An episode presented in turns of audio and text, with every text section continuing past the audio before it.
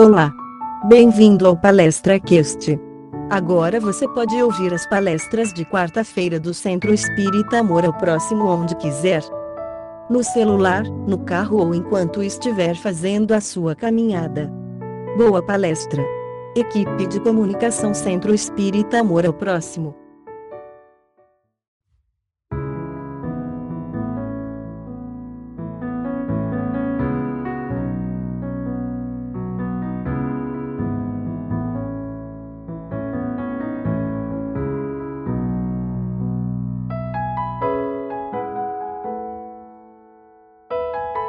O tema da palestra é Perdão.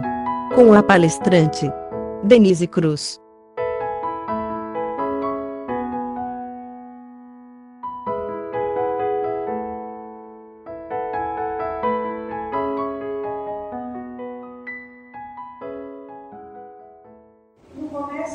Perdoai as nossas dívidas, assim como perdoamos aos nossos. Alguém desconhece isso? É novidade que eu para alguém? Tem aqui alguém que nunca isso? Com certeza não. É a oração que Jesus nos ensinou, a oração dominical. Nossa, é tão bom fazer a oração do Pai Nosso. Mas, se a gente pensar um pouquinho, às vezes, dependendo do nosso estado de ânimo, na realidade não estamos orando. Na realidade, estamos decretando a nossa sentença. Eu quero que Ele me perdoe, assim como, do mesmo jeito, da mesma forma que eu perdoo a quem me ofendeu. Eu preciso que Ele perdoe a minha ofensa. Se é do mesmo jeito, da mesma forma, igualzinho, estou frita. Eu não consigo perdoar aquele que passou no ônibus lá na condição boa, pisado no meu machucado. Que está cego, não está enxergando, não está vendo, não. E a pessoa às vezes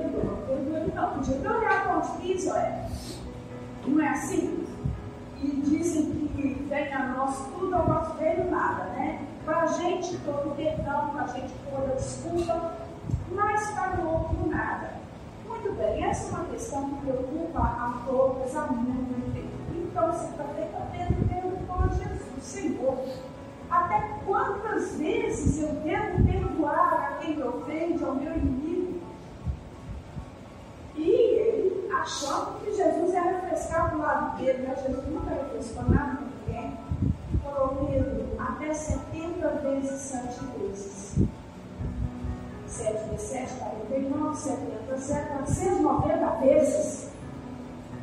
É. Quando você perdoa 490 vezes, você perdoa indefinidamente. Por que, que na vez 491 você não vai perdoar se você não perdoou 490? Você já está acostumado, você já hábito.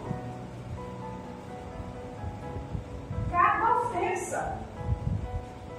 Então, se a gente lida com todas as pessoas e a gente corre o risco de uma hora falar alguma coisa, mas não é o que eu falei, é como alguém recebeu.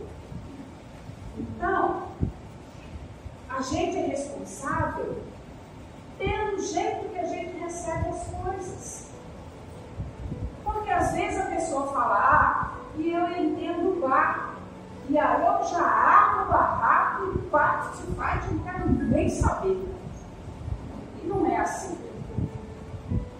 Às vezes eu preciso tentar entender o lado do outro. E, de novo, pode ser que eu esteja muito ofendida com uma coisa que alguém falou, eu entendi errado, e a grande maioria das vezes é assim. Nós temos que pensar como uma história dos dois monges que o Sandro contou certo dia. E ele disse que dois monges trabalhando foram ao vozeral colher rosas. Um colheu rosas e cortou a mão dele e falou: A gente perdoou. Bonzinho ele, não é? Alguém acha que é bom? Foi uma boa atitude perdoar a rosa? O homem longe também cortou a mão e ele falou assim: Nada a perdoar. Ficou intrigado, perguntou para o mestre: Falou, mestre, mas eu perdoei a rosa, meu filho e o outro disse nada a perdoar. Quem de nós agiu melhor? E ele disse, ele. Você perdoou a Rosa por te ferir, mas você perdoou a Rosa por ele.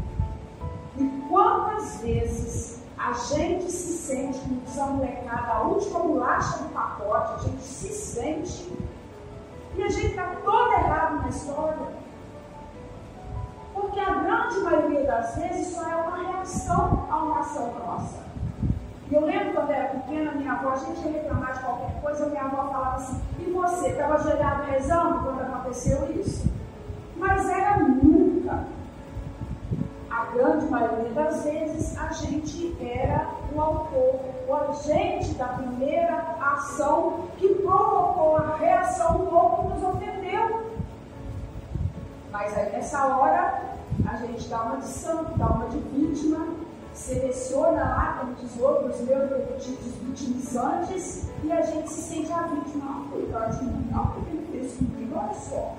Pisou meu pé, sujou meu sapato, lavou minha roupa. Ah, o que ele fez? Borrou meu caderno. Mas o que, que aconteceu antes? Não, mas é de graça, gente. Eu nunca fiz nada para aquele inferno, naquela vizinha filha abençoada da mulher inferniza minha vida. Eu nunca fiz nada nesta vida. Nesta vida. Você foi posta naquela vizinhança, não foi à toa. Não existe acaso. Gente, mas o meu cunhado, eu não posso olhar para aquela criatura. Dá vontade de voar no pescoço dele. Mas o que, que ele te fez? Nada. Nunca me fez nada, mas eu não vou conceder. Nunca me fez nada. Nessa vida. Pode ser que tenha feito outra. Mas nós não estamos invariavelmente atados a essa situação. Porque nós temos a saída só seguir o exemplo de Jesus. E ele não só disse, como ele exemplificou que certa feita, por volta de, da, na época da Primeira Guerra Mundial, a Turquia estava numa, em guerra com a Armênia, que é logo do lado. Turquia aqui, Armênia mais em cima, mais à direita. Bom, quem olha o mapa mude assim. Então, um turco otomano, uma equipe de soldados, invadiu determinada aldeia e chegou casa, roubou a porta com pé, a família estava fazendo uma refeição. O pai, a mãe e duas filhas. O chefe deles matou o pai, matou a mãe na frente das filhas. Uma de 12 e uma de 15. A de 12 ele entregou para os soldados que a violentaram, estupraram até a morte, na praça, perto de todo mundo, na frente de todo mundo.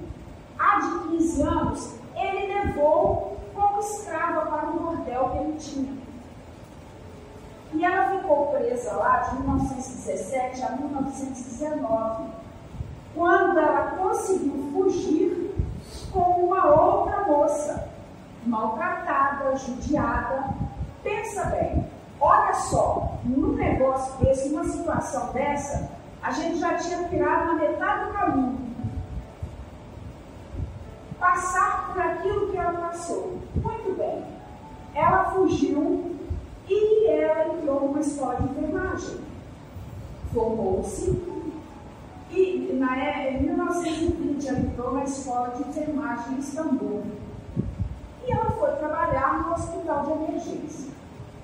Alguns anos depois, naquele hospital deu entrada um homem que tinha uma dermatose, umas feridas na pele, umas feridas purulentas e mal cheirosas. E a carne estava em decomposição. E faltava aqueles pedaços saíam, porque era uma doença terrível. E ninguém queria tomar conta dele. O chefe do hospital mandou chamar essa enfermeira porque ela era altamente eficiente, ela trabalhava em silêncio, ela não recusava serviço e ela era competente. Ela era uma excelente enfermeira. E ele perguntou, disse das condições do homem, e queria saber se ela podia tomar conta dele. Porque era um serviço que ninguém no hospital aceitou fazer. Ela disse o povo. E foi e cuidou. Era muito mal cheiroso e estava muito enfraquecido. Estava bombardeado.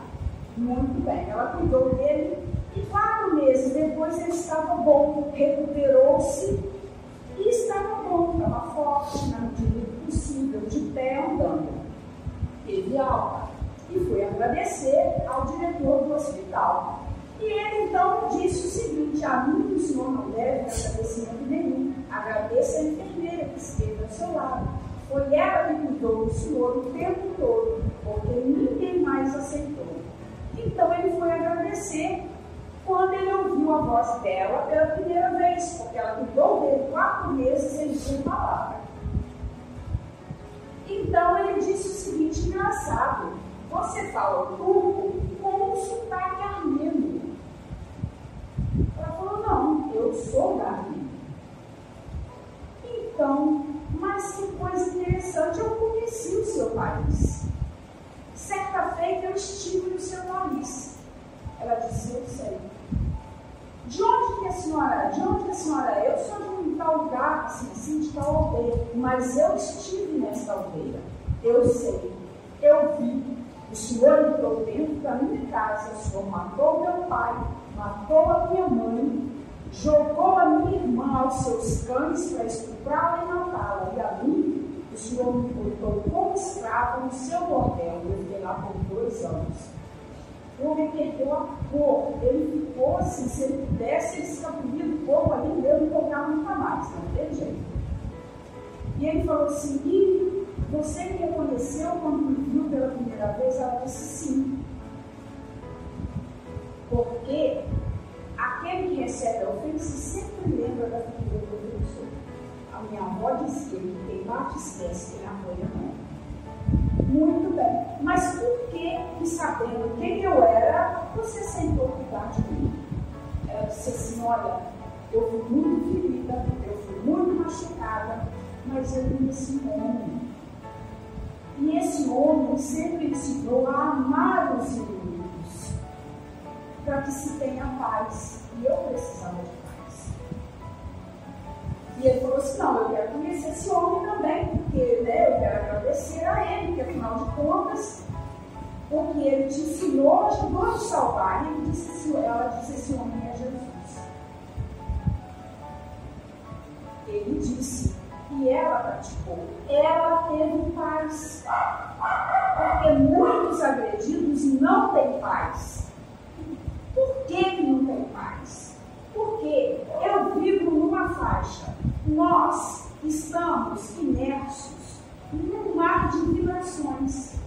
O que eu emito aqui não é o alvo. Se eu penso é, no José, que está lá no Pará, o José vai receber o meu pensamento, a minha vibração.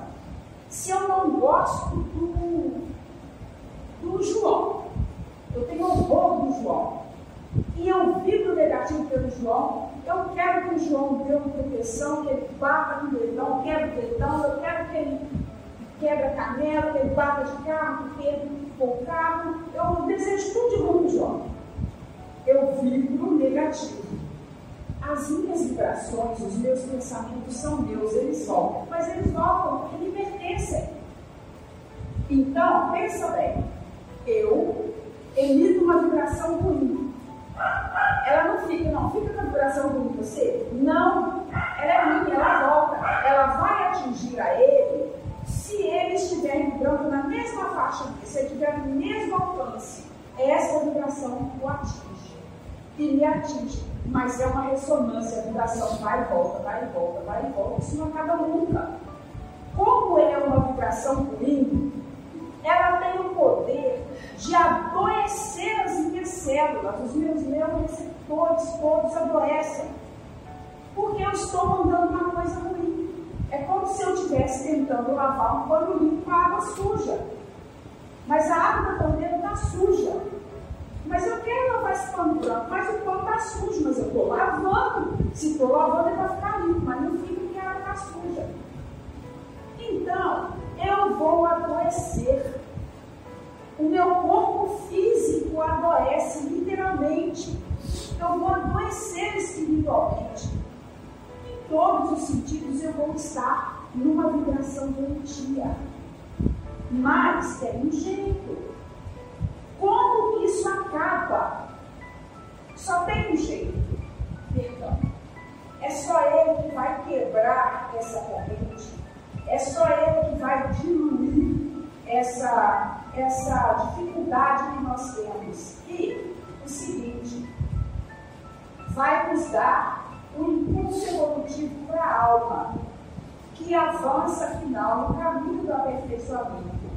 Quando nós perdoamos, nós estamos trazendo uma influência salutar, salutar de saúde e benéfica de bem, de coisas boas, para a nossa trajetória, no curso da eternidade. Primeiro, no plano físico.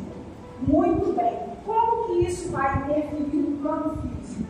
Ora, neste momento, aqui no plano físico, vai me permitir ter um pouco de paz, vai me permitir ter saúde física, mental e espiritual. Porque essa vibração é salutar, é como se eu bebesse uma água filtrada, limpa. Ao contrário, é como se eu bebesse uma má água junta. Má água dá o quê? Mágoa uma água estagnada, uma coisa ruim. É como se eu me alimentasse disso. Eu vou contrair doenças, enfermidades, bactérias, vírus, sei lá o que é. Eu vou me contaminar, eu vou adoecer. Bom, no plano físico, na vida presente, na vida espiritual, na vida futura. Com relação à vida presente, quem perdoa obtém a graça da consciência tranquila. Aquele que perdoa, ele tem melhor qualidade de vida no presente. Porque ele não tem a consciência pesada, ele não tem aquela inquietação, aquela coisa, sabe quando você lembra da pessoa, quando você lembra do fato, você revive e você quer contar quer reclamar, quer dizer, clamar de novo. De repente a sua jugular da altura de um dedo, você está vermelho, com pimentão, suando, gesticulando, falando alto, porque você entrou na vibração do acontecimento, você está revivendo ele. O seu corpo está revivendo aquela emoção de novo, envia aquela descarga de adrenalina no organismo e você fica em petição de miséria toda vez que você se lembra. Tá? Agora pergunta: quando alguém magoa a gente, que a gente guarda raiva, que a gente não perdoa, a gente lembra só assim. Eu vou lembrar no dia 31 de dezembro, quando faltar 20 minutos para meia-noite, eu vou lembrar desse fato. É assim que acontece? É? Não. É contínuo. É o tempo inteiro. Eu estabeleço uma ligação política com a pessoa. Então, se eu corto isso como perdão, é o primeiro momento eu sinto um efeito benéfico no meu campo vibratório, na minha psicosfera, eu estou bem, eu respiro bem, eu me alimento bem, eu estou serena. Num segundo momento, eu não vibro mais coisa ruim, porque eu consigo entender, principalmente se eu tiver uma empatia com aquele fato. Como que isso vai acontecer? Muito bem. Eu preciso tentar. Se eu não conseguir colocar no lugar da criatura, pelo menos buscar entender o que possa ter levado a pessoa a fazer aquilo. Como que eu vou saber o que se passou na cabeça dela? Nunca. Eu tenho que medir por mim. Porque a gente só consegue medir o outro a fita que a gente usa para medir a si mesmo. Se eu não sou capaz de mexer naquela bolsa ali, a minha bolsa, vamos supor que seja da Marisa, eu vou deixar a minha também vou deixar aberta. Porque eu também vou achar que ninguém vai mexer na minha se eu não mexo na de ninguém.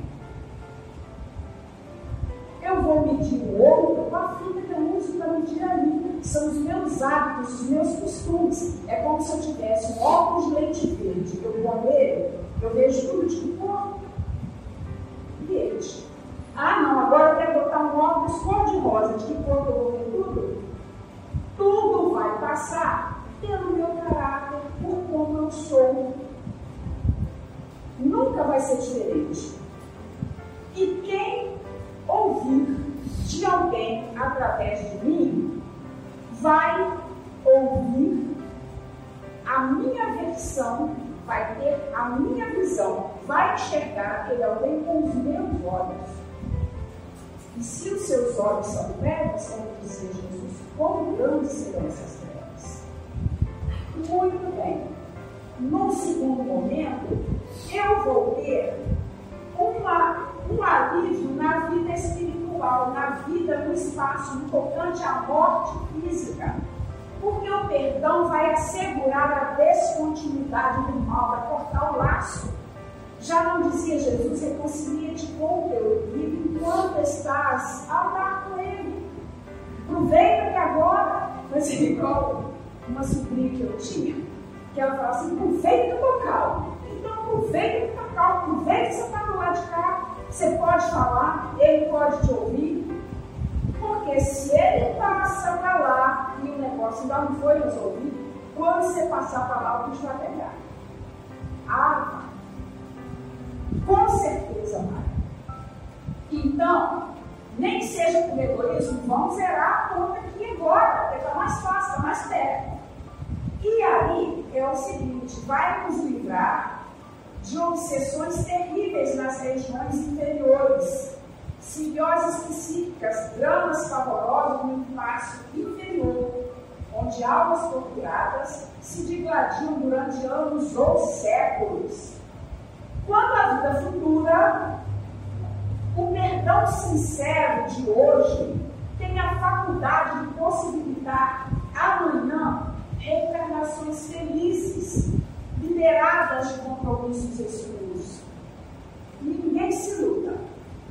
Não tem um negócio que se faz aqui, se faz aqui, se paga. Mas não falou assim, agora você paga, nessa vida você paga. A gente vai ter que resgatar nossos conflitos, todas as nossas dificuldades, nós vamos ter que zerar conta, porque não vai dar para passar para lá antes que você pague até o último centímetro, antes que se cumpra até o último tio e o último iota da lei. Então não vai dar. Não tem como passar para frente. Então, o que, que vai acontecer? Eu vou precisar voltar a não conseguir fazer as pazes com a Marisa. Ela era minha mãe, não consegui. Adivinha quem que é a Marisa hoje? A sogra. Gente, eu tenho uma, uma, uma visão muito espetacular de sogra. Ela é a criatura mais abençoada que Deus botou na face da terra, porque ela gerou ela pariu e ela criou o seu bem maior. Ela criou a criatura que você ama. Ela criou o maior presente que Deus te deu. Desde o chão pisa, ama sua sogra. Ela é a criatura, depois da sua mãe, ela é a criatura mais importante na sua vida. Então, ela veio, eu não resolvi com ela, ela veio com fome. Então, vamos zerar o negócio agora? Vamos tratar de perdoar? Muito bem. Ah, mas eu perdoei, mas o fulano não perdoou. Problema dele. Problema dele. Eu perdoei, eu pedi perdão. Porque às vezes não dá para voltar atrás. Você pega um copo de vidro e solta ele aqui vai com uma pluma, vai cair deitadinho, olhar para você e dizer assim, vai. Ele vai espatifar mil carros. Você solta ele, depois você pede desculpas. Resolveu alguma coisa? A gente tem que ter uma ação para reverter esse quadro. É preciso, não importa o que tenha acontecido, ser com a mesma pessoa? Ah, eu fiz um aborto, ou eu fiz uma coisa horrível alguém, não dá tempo mais. Mas então, eu vou amar outras crianças, eu vou cuidar de outras pessoas, eu vou cumprir aquele pecado, aquela dificuldade com o amor, porque o amor cobra a multidão de pecados. Muito bem. Nós vamos ainda um pouquinho mais adiante. Com mais uma lição de perdão, quando a gente vê a lição da mulher adúltera. Ela foi trazida com várias pessoas no lugar, porque o pessoal era o seguinte: estava rolando uma briga lá, o pessoal estava doido para botar Jesus em igreja, estava doido para passar o bolo. Quer dizer, o pessoal mandava todos os sacerdotes, eles tinham a lei mosaica, tinham os doutores da lei que decidiam é, questões jurídicas, questões de moral, etc. Eles decidiam. E de repente aparece um carpinteiro lá no meio, não sei aonde, e começa a falar uns negócios e o povo começa tudo a acreditar. Então, o rebanho dele estava todo se bandeando do lado daquele. E ninguém ficou satisfeito. Eles queriam matar Jesus, mas não podiam fazer diretamente para não se dispor com o povo. Então, que, que eles faziam? Eles tentavam pegar Jesus em alguma coisa. Aí chegaram com a mulher adulta e disseram: Senhor, a lei mosaica diz que uma mulher teve adultério, mulher, tá, gente? Porque naquela época o homem não cometia adultério, não. A mulher cometia adultério sozinha. Então, uma mulher teve adultério deve ser lapidada. E o Senhor que disse, tu que dizes. Ele continuou escrevendo no chão, baixaram, escrevendo. Aí eles trouxeram e Jesus olhou em determinado momento, se levantou e disse o seguinte: aquele de vós que estiver sem pecado, ter esse pecado como eu, ter cometido alguma coisa errada, quem nunca errou, que atire a primeira pedra. Lapidar é matar pedradas. E todo mundo já estava com sangue nos olhos dessa molecada, doido para jogar pedra. Mas não. Porque um a um eles foram dando as pedras ó, rachando fora. Ninguém teve coragem. Os mais velhos primeiro, os mais novos depois. Então ele pergunta, mulher, onde estão? Os que te condenaram, ela disse, que te condenaram, ela disse assim, foram embora, eles não vai, porque também não te condeno, vai. Jesus não disse assim, eu te perdoo, porque aí ele seria conivente com o erro, porque de fato ela havia cometido o erro. Ele não foi conivente, ele disse, eu também não te condeno, ele não condenou. Vai e de futuro não erres mais.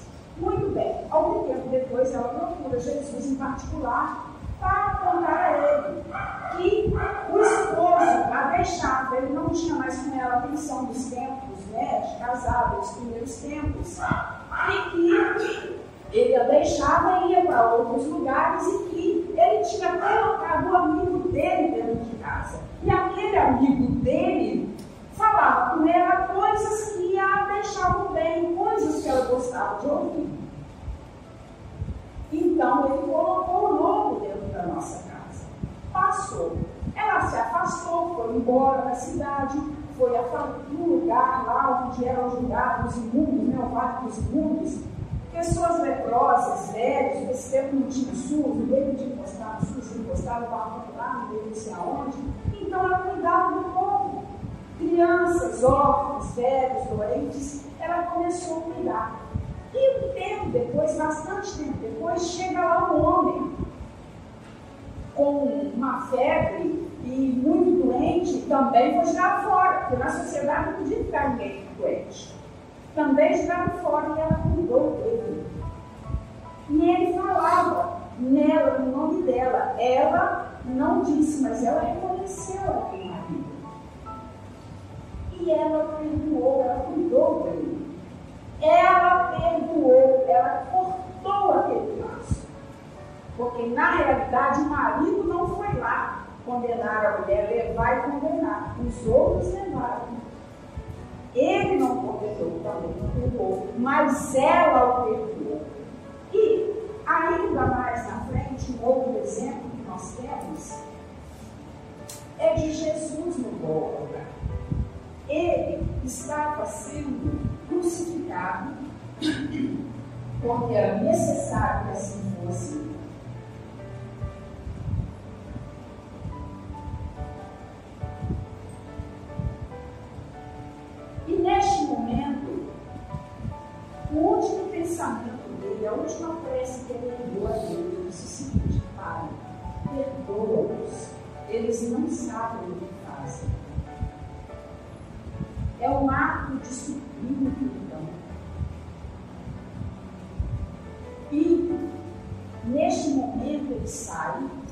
E ele também dá uma ordem baixinho no mundo que se aproxima dele, que vá ao que desça aos abismos e vá buscar Judas. Vá socorrer Judas. Que também não fez por maldade, porque na realidade ele era um comerciante, ele era um homem de dinheiro, ele cuidava das finanças de comprar, etc., os víveres, etc. E ele acreditava realmente que Jesus era o rei que ia montar um exército e que ia botar para quebrar aquele monte de judeu, que ia fazer e acontecer. No cinema, os sacerdotes, ele ia dar um jeito de limpar a área. Mas não foi assim. Quando ele percebeu o que aconteceu, ele voltou lá e devolveu o dinheiro, que bom dinheiro. E saiu e se suicidou, ele trouxe uma ele não resistiu, ele não pôde conviver com aquela dor quando ele entendeu o que ele fez. E Jesus pediu a um anjo, nos momentos finais da vida dele, do corpo físico, que descesse aos abismos e fosse contigo. Também um gesto de perdão. Falei assim, ah, dona, mas o discurso está muito bonitinho. Mas vai viver com fulano. Vai fulano. Vai ser empregado para fulano. Vai ser patrão do. Vai ser vizinho do ciclano. Está muito bonito o discurso lá. Mas, vamos pensar uma coisa. Primeiro, nós entendemos como é que é essa mecânica dessa vibração negativa, quando ela encontra ressonância, então vai e volta, não tem jeito. Nós entendemos que o perdão vai cortar isso. Ah, mas falar é fácil, quero ver perdoar. Mas tem um caminho que é infalível. A gente começa a se colocar no lugar da outra pessoa. Então vamos começar a pensar o seguinte: o que, que o fulano te fez? Isso, isso, isso, isso, isso, isso, isso, aquilo, aquilo,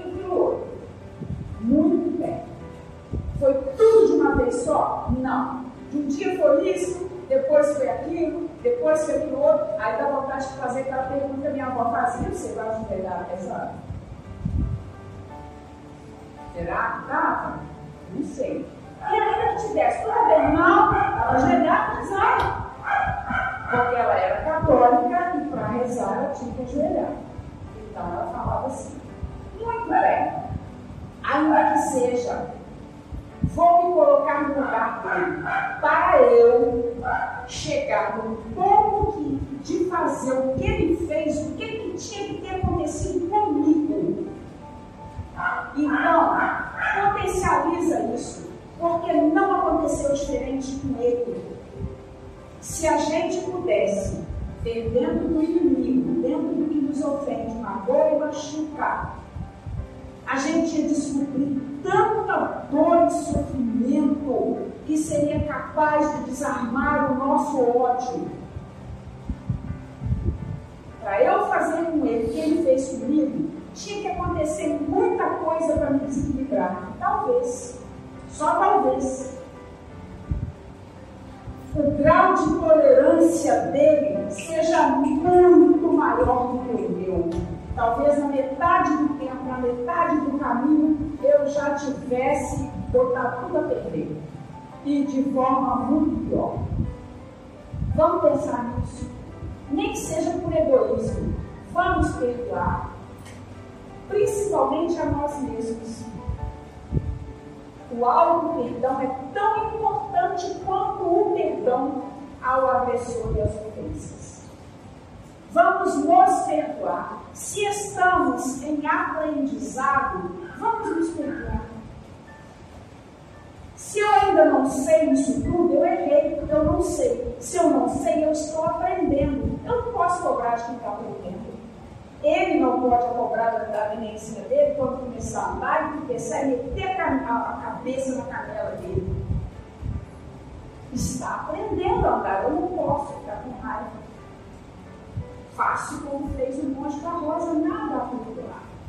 Ele ainda não sabe andar. A gente ainda não sabe. Vamos usar de misericórdia conosco também. Muita paz a todos.